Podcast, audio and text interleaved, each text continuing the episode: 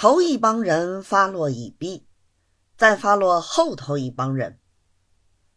后头一帮人也是没有真凭实据的，看见前头的样子，早已胆寒。庄大老爷本来也想当堂发落的，因见人多，恐怕滋事，仍旧退堂，叫人把两位为首的武秀才。叫了进来，又叫这两个秀才转邀了十几个齐民，一齐到客厅相见。两个秀才见过官的了，几个齐民见了官，都瑟瑟的抖。庄大老爷安慰他们，让他们做了讲话。当下先对两个秀才说道。今天简直把本县气死！可恨这些人，既要申冤，又指不出真凭实据，不问张三李四，你想本县能够乱杀人吗？就是本县肯帮着他们，替他申冤，怕上头也不答应。非但不答应，一定还要本县拿人办他们的诬告。你说冤不冤？本县实在可怜他们，所以才替他们想出一个法子。非但不办罪，而且每人反可落几两抚恤银子。我已总算对得住。你们见得的百姓了。两个秀才齐道：“蒙老富台这样，真正是爱民如子。”众齐民亦不住的称颂青天大老爷。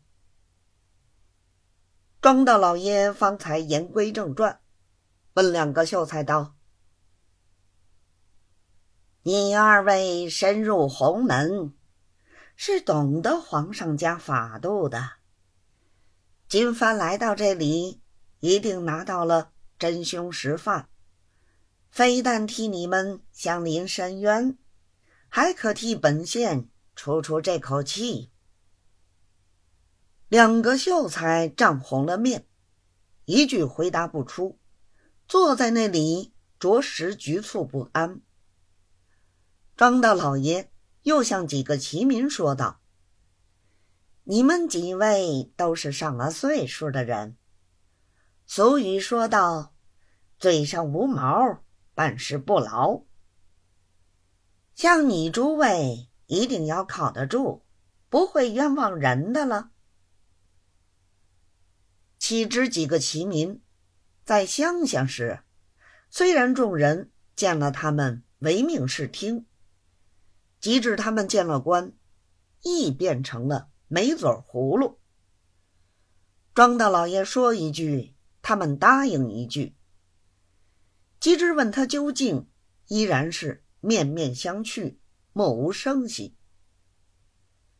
怎么诸位一声不响呢？本县是个性急的人，只要诸位说出人头，本县恨不得立时立刻。办人，众人依然无语。庄大老爷故意踌躇了半天，又问了好几遍，见他们始终不说，庄大老爷才把脸一板道：“这是什么事情？也可以闹着玩的。